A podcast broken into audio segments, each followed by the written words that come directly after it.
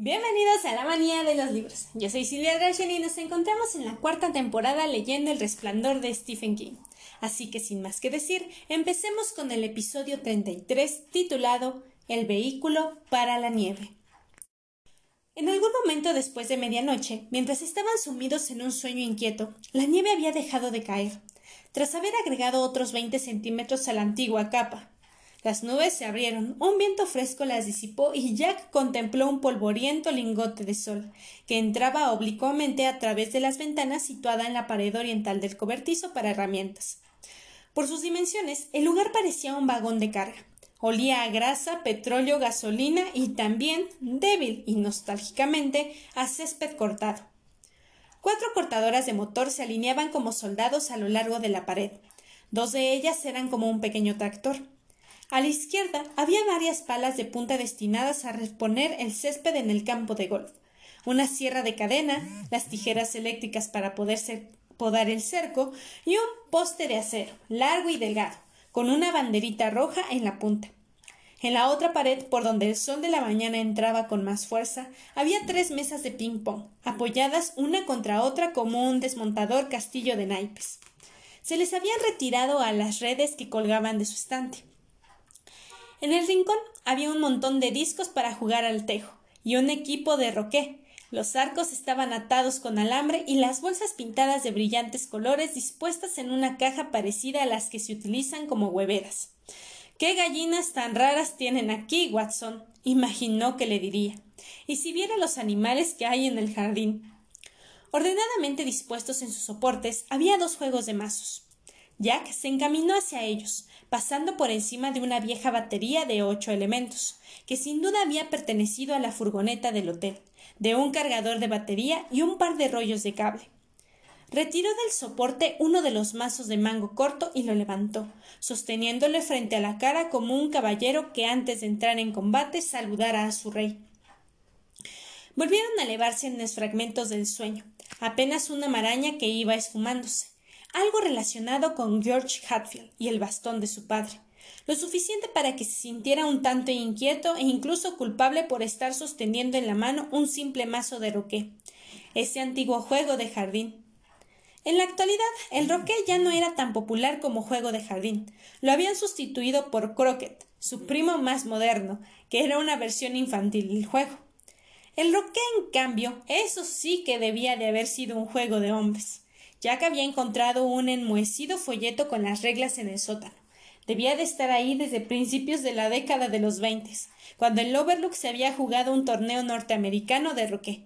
Realmente un juego de hombres, aunque un poco esquizofrénico. Frunció un momento el entrecejo y después sonrió. Claro que era un juego un poco esquizofrénico. El mazo lo expresaba a la perfección, con sus dos partes diferenciadas, la parte blanda y la parte dura. Un juego de precisión y destreza, por supuesto, pero también de fuerza bruta. Blandió el mazo en el aire, sonriendo ante el ruido poderoso y silbante que hacía. Después volvió a dejarlo en el soporte y se volvió hacia la izquierda. Lo que vio le hizo arquear la ceja. El vehículo para la nieve estaba en mitad del cobertizo. Era bastante nuevo y a Jack no le gustó su aspecto. Sobre el costado de la tapa del motor se leía Bombardier Skido escrito con grandes letras negras que se inclinaban hacia atrás, probablemente para dar la sensación de velocidad. Los esquís que sobresalían hacia adelante también eran negros. A ambos lados de la tapa del motor había unos tubos negros parecidos a los de los coches de carreras. Pero el color básico de la pintura era un amarillo brillante, agresivo, que era lo que disgustaba a Jack. Ahí instaló bajo el sol matinal con el cuerpo amarillo y los tubos negros, los esquís negros y negra también la cabina abierta. Tapizada, el vehículo parecía una monstruosa avispa mecanizada. Y en marcha debía de haber un ruido similar al de los insectos, algo que sin duda recordaría un zumbido, un silbido y dispuestos a picar. Pero, ¿qué otro aspecto podía tener? Por lo menos no se disfrazaba. Cuando esa avispa hubiera hecho su trabajo, bien quedarían todos doloridos. Todos. Para la primavera la familia Torrance estaría tan dolorida que lo que las otras avispas le habían hecho a Dani parecería el beso de una madre. Se sacó el pañuelo del bolsillo, se lo pasó por los labios y fue hacia el esquido. Se quedó mirándolo, frunciendo de nuevo el entrecejo, mientras volvía a meter el pañuelo en el bolsillo. De pronto, una súbita ráfaga de viento se lanzó contra el cobertizo, haciéndolo rugir y estremecerse. Al mirar por la ventana, vio que el viento arrastraba un manto de chispereantes cristales de nieve hacia el fondo, ya cubierto por los ventisqueros del hotel, y los elevaban en grandes remolinos hacia el implacable cielo azul. El viento se calmó y Jack volvió a mirar la máquina. Era repugnante, se dijo. Casi podía esperar que de la parte trasera asomara un largo aguijón flexible. A él siempre le había disgustado esos malditos vehículos para la nieve, que astillaban el religioso silencio del invierno en un millón de estrepitosos fragmentos que sobresaltaban a la fauna del bosque, que dejaban tras de sí enormes nubes de contaminación, de ondulantes humos azules de la combustión, impidiendo respirar. Tal vez fueran en el último juguete grotesco de una edad del combustible de la que de pronto no quedarían más que fósiles, y que ahora se regalaba para Navidad a los niños de diez años. Jack recordó un artículo periodístico que había leído en Stovington, un relato procedente de algún lugar de Maine. Un chico andaba tonteando en un vehículo para la nieve, por un camino que no conocía, a más de cincuenta kilómetros por hora. Era de noche y llevaba apagadas las luces delanteras. Entre dos postes habían tendido una gruesa cadena, de la que pendía una señal de prohibido el paso. En el diario decía que lo más probable era que el chico no hubiera visto tal vez la luna y que se hubiera escondido entre las nubes. La cadena lo decapitó. Al caer la nota, Jack casi se había alegrado y ahora, al mirar esa máquina, volvió a tener la misma sensación. Si no fuera por Dani, pensó que el placer me daría coger uno de esos mazos, levantar la tapa del motor y empezar a golpearlo hasta que. Tratando de apartar aquella idea, respiró hondo. Wendy tenía razón. Aunque fueran a parar al infierno, aunque les llegara el agua al cuello o los esperara la cola del bienestar social, Wendy tenía razón. Destruir a mazos aquel aparato, por placentero que pudiera resultarles, sería el colmo de la locura. Sería casi como matar a mazazos a su propio hijo. En voz alta masculló una maldición se dirigió hacia la parte trasera del vehículo y destornilló la cubierta del depósito de gasolina. En uno de los estantes que rodeaban las paredes había encontrado una varilla medidora y la sumergió en el depósito. Apenas habría medido centímetro de gasolina. No era mucho, pero alcanzaba para comprobar si el maldito automotaste funcionaba. Después tendría que sacar más gasolina del Volkswagen y de la furgoneta del hotel. Volvió a atornillar la tapa del depósito y levantó la del motor. No había bujías ni batería. Volvió hacia el estante y empezó a recorrerlo, apartando destornilladores y llaves inglesas. Un viejo carburador que alguien había sacado de una de las cortadoras de césped, quejas de plástico donde había tornillos, tuercas y clavos de diferentes tamaños. El estante estaba cubierto de una espesa capa de grasa oscura y rancia, sobre la que se había acumulado el polvo de años hasta darle el aspecto de la piel. A Jack le daba asco tocarlo, Encontró una pequeña caja manchada de aceite, sobre la que se leía lacónicamente anotada en lápiz la abreviatoria SKID. La sacudió y algo sonó en su interior. Bujías. Levantó una para mirar a la, luz, tratando de ver cómo estaba la separación de electrodos sin buscar el medidor. ¡A la mierda! pensó con resentimiento, mientras volvía a dejar la bujía dentro de la caja. Si los electrodos estaban mal, sería una maldita mala suerte. Que se joda esa perra maldita. Tras las puertas había una banqueta. Jack la acercó, se sentó e instaló las cuatro bujías. Después le ajustó a cada una el pequeño sombrerete de goma. Luego dejó que sus dedos juguetearan un momento sobre la magneto, como se reían cuando me sentaba al piano, recordó incomprensiblemente.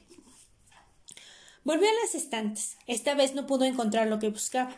Una pequeña batería, de tres o cuatro elementos. Había llaves de tuerca, un cajoncito lleno de brocas y pedazos de brocas, sacos de fertilizante para el césped y para los arrietes de flores, pero la batería del vehículo para la nieve no estaba. Lo que no le preocupó lo más mínimo. En realidad incluso se alegró, sintiéndose aliviado. Hice todo lo que pude, capitán, pero no pude pasar.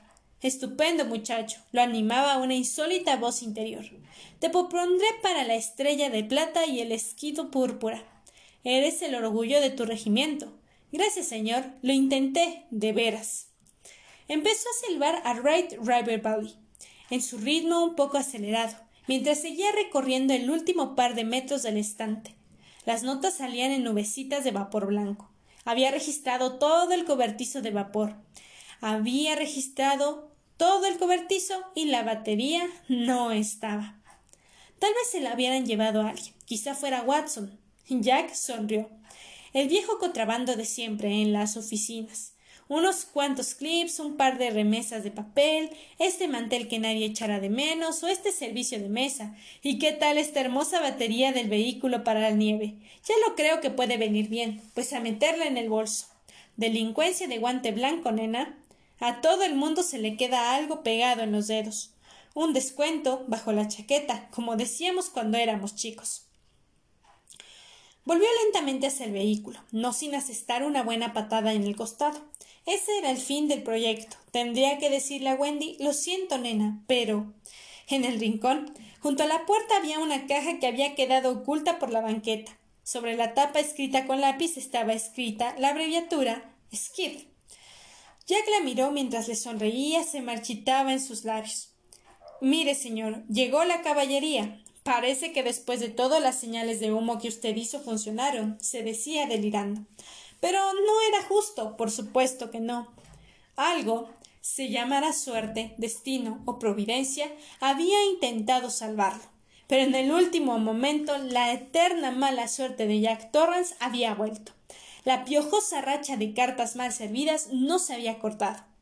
En una oleada osca y gris el resentimiento le cerró la garganta. De nuevo apretó los puños. No es justo, mierda, no es justo. exclamó. ¿Acaso no podía haber mirado hacia cualquier otra parte? ¿Por qué no había sentido un dolor en el cuello o una picazón en la nariz o no había parpadeado en ese preciso instante? Una pequeña así jamás le habría visto bien. Bien, pues no lo había visto y asunto arreglado. Era una alucinación, como la que había sufrido en la habitación de la segunda planta o en el maldito zoológico del seto.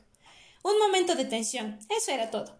Qué extraño, se dijo sonriendo. Me pareció ver una batería de vehículo para la nieve en ese rincón y ahora no está. Supongo que es fatiga de combate, señor. Lo siento. No te desanimes, hijo. A todos nos sucede, tarde o temprano. Abrió de par en par la puerta con tantas fuerzas que estuvo a punto de arrancar las bisagras y metió las rasquetas para la nieve, tan cubiertas de copos que cuando la golpeó contra el suelo para limpiar la nieve formó una pequeña nube. Cuando estaba poniendo el pie izquierdo sobre la raqueta correspondiente, se quedó inmóvil. Allá afuera, junto a la plataforma de la leche, estaba Dani. Al parecer estaba intentando hacer un muñeco de nieve, aunque no le salía muy bien. La nieve estaba demasiado helada para mantener la forma. Sin embargo, estaba empeñado en hacerlo, en medio de la mañana resplandeciente, con la gorra puesta hacia atrás como cartón fix. Pero en nombre de Dios, ¿en qué estaba pensando? se recriminó. La respuesta le llegó sin la menor demora. En mí. Estaba pensando en mí. Súbitamente recordó que la noche anterior había estado tendido en la cama y que de pronto se le había ocurrido la idea de asesinar a su mujer. En ese instante de rodillas en el cobertizo, todo se aclaró. No era solo sobre Danny, sobre quien estaba actuando el Overlook, sino también sobre él. No era Danny el eslabón más débil, era él. Él era el vulnerable, el que pondría a doblar y retorcer hasta que algo se quebrara. Levantó la vista hacia las hileras de ventanas y el sol le devolvió un reflejo brillante desde las múltiples superficies de los cristales. Pero Jack siguió mirando. Por primera vez advirtió que parecidas a ojos eran las ventanas. Reflejaban la luz del sol mientras guardaban adentro su propia oscuridad. Y no era Dani a quien estaban mirando, era a él. En esos segundos lo entendió todo. Recordaba que de niño, cuando iba al catecismo, les habían mostrado una figura en blanco y negro. La monja la había puesto sobre un caballete para que ellos la vieran, diciéndoles que era un milagro de Dios. Los chicos la habían mirado atónitos sin ver nada más que una maraña de negro y blanco, informe y sin sentido. Después, uno de los dos de la tercera fila se habían quedado boquiabiertos balbuceando Es Jesús y luego había vuelto a su casa con un ejemplar flamante del Nuevo Testamento, además de un calendario por haber sido el primero. Los otros, entre ellos Jack Torrance, se esforzaron más por ver. Uno tras otro, los demás chicos contuvieron la respiración de la misma manera. Hasta hubo una niña transportada al borde del éxtasis, que gritaba con voz aguda Lo veo. lo veo. También a ella la habían recompensado con el Nuevo Testamento. Al final todos habían visto la cara de Jesús en la maraña informe, salvo Jackie, que se esforzaba cada vez más asustado. Una parte de él pensaba cínicamente que los demás chicos no hacían más que actuar para agradar a la hermana Beatriz, pero otra estaba secretamente convencido de que si no lo veía era porque Dios había decidido que él era más sucio pecador de toda la clase. ¿No lo ves, Jackie? le había preguntado con su voz dulce y triste la hermana Beatriz, y él con perversa desesperación había pensado Te veo las tetas. Empezó a negar con la cabeza y de pronto exclamó con firmeza y excitación Oh sí, lo veo. es Jesús. Y sus compañeros de clases habían reído y aplaudido, dándole una sensación de triunfo, vergüenza y miedo. Más tarde, cuando salieron tumultuosamente del sótano de la iglesia a la calle, Jack se quedó atrás mirando la absurda maraña blanca y negra que la hermana Beatriz había dejado sobre el caballete. ¿Cómo la odiaba? Todos eran unos farsantes, lo mismo que él e incluso la hermana. Todo era una gran farsa. A la mierda. El infierno a la mierda. Farfulló en voz baja y en el momento en que se volvía para salir por el rabillo del ojo, vio el rostro de Jesús afectuoso y triste. Con el corazón en la garganta giró sobre sus talones. De pronto todas las piezas habían encajado y Jackie se había quedado mirando la imagen con temeroso asombro, incapaz de entender cómo no lo había visto antes.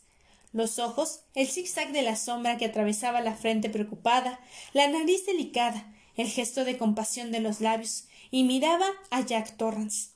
Lo que no había sido más que un carabato sin sentido se convertía de pronto en un inequívoco boceto en blanco y negro de la faz de Cristo. El temeroso asombro se convirtió en terror. Había blasfemado frente a una imagen de Jesús. Se condenaría por siempre, iría al infierno junto con los pecadores. El rostro de Cristo había estado ahí todo el tiempo. Ahora arrodillado al sol, mientras veía a su hijo jugando a la sombra del hotel, Jack supo que todo era verdad. El hotel quería a Danny, a todos ellos tal vez, pero a Danny también. Los animales del cerco realmente se habían movido, y en la habitación 217 había una mujer muerta. Una mujer que quizá no era más que un espíritu inofensivo en la mayoría de las circunstancias, pero que ahora significaba un peligro activo, como un malévolo juguete mecánico al que hubieran dado cuerda y puesto en movimiento la extraña mentalidad de Danny y la del propio Jack. Watson le había hablado de un hombre que en medio de la cancha de roque se había desplomado muerto de un ataque o fue Oldman. En realidad no importaba. En la tercera planta había producido un asesinato. ¿Cuántas antiguas rencillas? ¿Cuántos suicidios? ¿Cuántos asesinatos habían presenciado aquellas paredes? ¿No estaría Grady al acecho por algún rincón del ala oeste con su hacha, esperando que la fuerza de Danny lo activara para volver a salir de las paredes? El círculo de hinchados moratones en torno al cuello de Danny era real. La botella tintileante en revistas en el salón desierto también lo serían. Y la radio, y sus sueños, sus terribles sueños. ¿Por qué había hallado el álbum de recortes que durante decenios había dormitado en el sótano? Medoc, ¿estás ahí? Otra vez he encaminado en sueños, amor mío. Súbitamente se levantó, volvió a arrojar fuera de las raquetas para nieve, cerró de un golpe la puerta y levantó la cara de la batería. Luego sus dedos temblorosos soltaron la caja y cayó ruidosamente a un lado. Jack abrió las solapas de cartón para sacar de un tirón la batería, sin prestar atención al ácido que podía estar escapando si se había rajado la cubierta de la batería. Sin embargo, estaba entera. Un suspiro escapó de sus labios. Sosteniéndola en brazos como si fuera un niño, la llevó hasta el esquido y la dejó sobre su plataforma, junto en la parte delantera del motor. En uno de los estantes encontró una pequeña llave inglesa y conectó rápidamente los cables de la batería. Estaba cargada. Cuando Jack conectó el cable positivo con su terminal, se produjo una chispa y un leve olor a ozono. Cuando terminó de colocarla, dio un paso atrás, mientras se frotaba nerviosamente las manos sobre la descolorida chaqueta. Tenía que funcionar. No había motivo alguno para que no fuera así salvo que formara parte del Overlook y éste en realidad no quisiera que ellos se marcharan. De ninguna manera. El Overlook estaba pasándolo en grande. Tenía un niño a quien aterrorizar, un hombre y una mujer para convertirlos en recíprocos enemigos, y si jugaba bien sus cartas serían ellos quienes terminarían paseando por los pasillos del Overlook como sombras insustanciales en una novela de Charlie Jackson. Además, en el Overlook no andarían solos, nada de eso. Ahí estarían muy bien acompañados. Sin embargo, no había razón para que el vehículo para la nieve no arrancara, excepto que en realidad él no quería marcharse. Se quedó inmóvil mirando el esquido, respirando frías nublecillas blancas. Quería que las cosas siguieran siendo como eran. Al venir, no había tenido la menor duda. Ya desde entonces había sabido que bajar sería una decisión equivocada. Wendy apenas estaba asustada del espantojo convocado por un muchachito histérico. Pero de pronto Jack podía ver el punto de vista de ella. Era como su obra, su condenada obra, en la que ya no podía saber de qué lado estaba o cómo debían resolverse las cosas. Una vez que uno veía el rostro de un dios en una confusión de blancos y negros, la suerte estaba echada. Nunca más podía dejar de verlo. Otros podrían reírse y decir que no era nada, apenas un montón de manchas y sentido, pero él siempre vería en una de esas pinturas rutinarias hechas por un buen artesano en el rostro de Cristo. Lo había visto una vez. Era un salto huestáltico en el que lo consciente y lo inconsciente se mezclaban en un sobrecogedor momento de comprensión. Desde entonces lo vería siempre. Estaría condenado a verlo. Todo había estado bien hasta que Jack vio a Danny jugando en la nieve. La culpa era de Dani. Todo había sido culpa de Dani.